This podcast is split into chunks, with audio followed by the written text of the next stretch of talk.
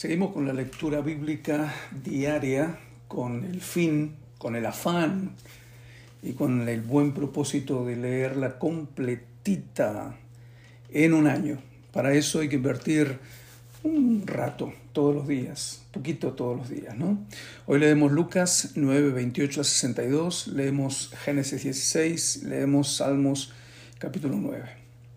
Lucas 9, 28 en adelante dice, Aconteció como ocho días después de estas palabras que tomó a Pedro, a Juan y a Jacobo y subió al monte a orar.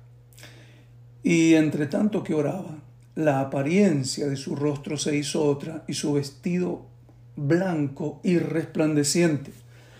Y he aquí dos varones que hablaban con él, los cuales eran Moisés y Elías, quienes aparecieron rodeados de gloria y hablaban de su partida que iba Jesús a cumplir en Jerusalén. Y Pedro y los que estaban con él estaban rendidos de sueño, mas permaneciendo despiertos, vieron la gloria de Jesús y a los dos varones que estaban con él. Interesante, ¿no? Permaneciendo despiertos, esforzándose, vieron la gloria. Y sucedió que apartándose ellos de él, Pedro dijo a Jesús, Maestro, bueno es para nosotros que estemos aquí y hagamos tres enramadas, una para ti, una para Moisés y una para Elías, no sabiendo lo que decía. Mientras él decía esto, vino una nube que los cubrió y tuvieron temor al entrar en la nube, y vino una voz desde la nube que decía, Este es mi Hijo amado, a él oíd. Y cuando cesó la voz, Jesús fue hallado solo y ellos callaron y por aquellos días no dijeron nada a nadie de lo que habían visto. Sabemos que después lo dijeron, ¿no? En primera de Pedro, el mismo Pedro testifica que él junto a sus compañeros vieron la gloria de Jesús. Versículo 37. Al día siguiente, cuando descendieron del monte, una gran multitud les salió al encuentro y he aquí un hombre de la multitud clamó diciendo, Maestro, te ruego que veas a mi hijo, pues es el único que tengo. Y sucede que un espíritu le toma y de repente da voces y le sacude con violencia y le hace echar espuma y estropeándole a duras penas se aparta de él. Y rogué a tus discípulos que le echasen fuera y no pudieron. Respondiendo Jesús dijo, Oh generación incrédula y perversa, ¿hasta cuándo he de estar con vosotros y os he de soportar? Trae acá tu hijo. Mientras se acercaba el muchacho, el demonio le derribó y le sacudió con violencia. Pero Jesús reprendió al espíritu inmundo y sanó al muchacho y se lo devolvió a su padre. Y todos se admiraban de la grandeza de Dios. Y maravillándose todos de todas las cosas que hacía, dijo a sus discípulos, Haced que os penetren bien en los oídos estas palabras, porque acontecerá que el Hijo del Hombre será entregado en manos de los hombres. Mas ellos no entendían estas palabras, pues les estaban veladas para que no las entendiesen, y temían preguntar sobre estas palabras. Entonces entraron en discusión, sobre quién de ellos sería el mayor. Y Jesús, percibiendo los pensamientos de sus corazones, tomó un niño y lo puso junto a sí. Y les dijo, cualquiera que reciba a este niño en mi nombre, a mí me recibe. Y cualquiera que me recibe a mí, recibe al que me envió. Porque el que es más pequeño entre todos vosotros, ese es el más grande tremenda lección. Versículo 49. Entonces respondiendo Juan dijo, Maestro, hemos visto uno que echaba fuera demonios en tu nombre y se lo prohibimos porque no sigue con nosotros. Jesús le dijo, no se lo prohibáis, porque el que no es contra nosotros, por nosotros es. Cuando se cumplió el tiempo en que él había de ser recibido arriba, afirmó su rostro para ir a Jerusalén y envió mensajeros delante de él, los cuales fueron y entraron en una aldea de los samaritanos para hacerle preparativos, mas no lo recibieron porque su aspecto era como de ir a Jerusalén. Viendo esto, sus discípulos, Jacobo y Juan, dijeron, Señor, ¿quieres que mandemos que descienda fuego del cielo como hizo Elías y los consuma? Entonces, volviéndose él, los reprendió diciendo, Vosotros no sabéis de qué espíritu sois, porque el Hijo del Hombre no ha venido para perder las almas de los hombres, sino para salvarlas. Y se fueron a otra aldea. Yendo ellos, uno le dijo en el camino, Señor, te seguiré a donde quiera que vayas. Y le dijo Jesús, las zorras tienen guaridas y las aves de los cielos nidos, mas el Hijo del Hombre no tiene dónde recostar la cabeza. Y dijo a otro, Sígueme. Él le dijo, Señor, déjame que primero vaya y entierre a mi Padre. Jesús le dijo, Deja que los muertos entierren a sus muertos, y tú ve y anuncia el reino de Dios. Entonces también dijo otro, Te seguiré, Señor, pero déjame que me despida primero de los que están en mi casa. Jesús le dijo, Oiga esto, ninguno que poniendo en su mano en el arado mira hacia atrás es apto para el reino de Dios.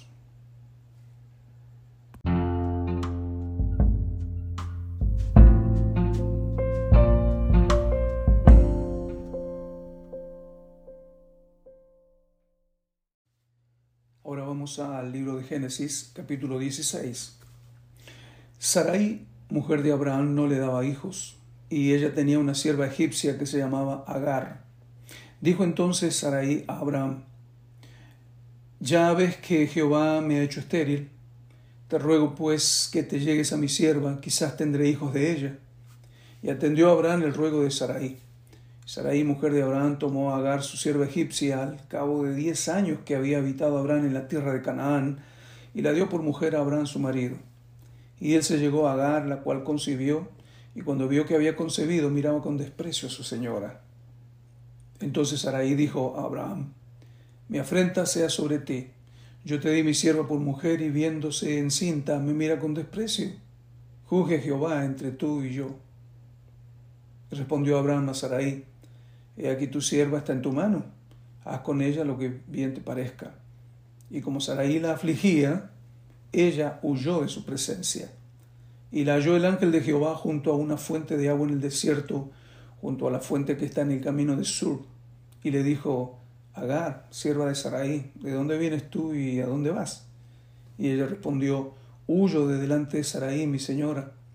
Y le dijo el ángel de Jehová, Vuélvete a tu señora y ponte sumisa bajo su mano. Le dijo también el ángel de Jehová, Multiplicaré tanto tu descendencia que no podrá ser contada a causa de la multitud. Además le dijo el ángel de Jehová, He aquí que has concebido, y darás a luz un hijo y llamará su nombre Ismael porque Jehová ha oído tu aflicción.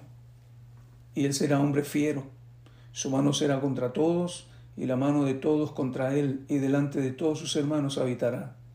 Entonces llamó el nombre de Jehová que con ella hablaba, tú eres Dios que ve, porque dijo, ¿no he visto también aquí al que me ve?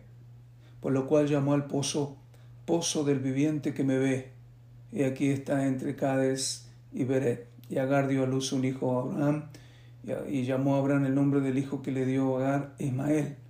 Era Abraham de 86 años cuando Agar dio a luz a Ismael.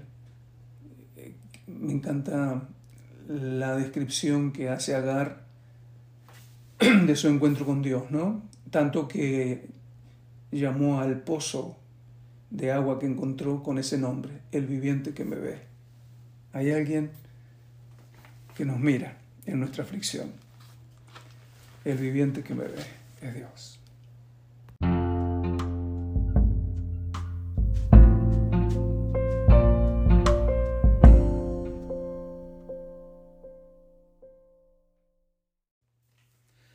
Última lectura del día, Salmos capítulo 9. Acción de gracias por la justicia de Dios. Dice, te alabaré, oh Jehová, con todo mi corazón. Contaré todas tus maravillas. Me alegraré y me regocijaré en ti. Cantaré a tu nombre, oh Altísimo. Mis enemigos volvieron atrás, cayeron y perecieron delante de ti, porque has mantenido mi derecho y mi causa. Te has sentado en el trono juzgando con justicia. Reprendiste a las naciones, destruiste al malo Borraste el nombre de ellos eternamente y para siempre. Los enemigos han perecido, han quedado desolados para siempre. Y las ciudades que derribaste, su memoria pereció con ellas.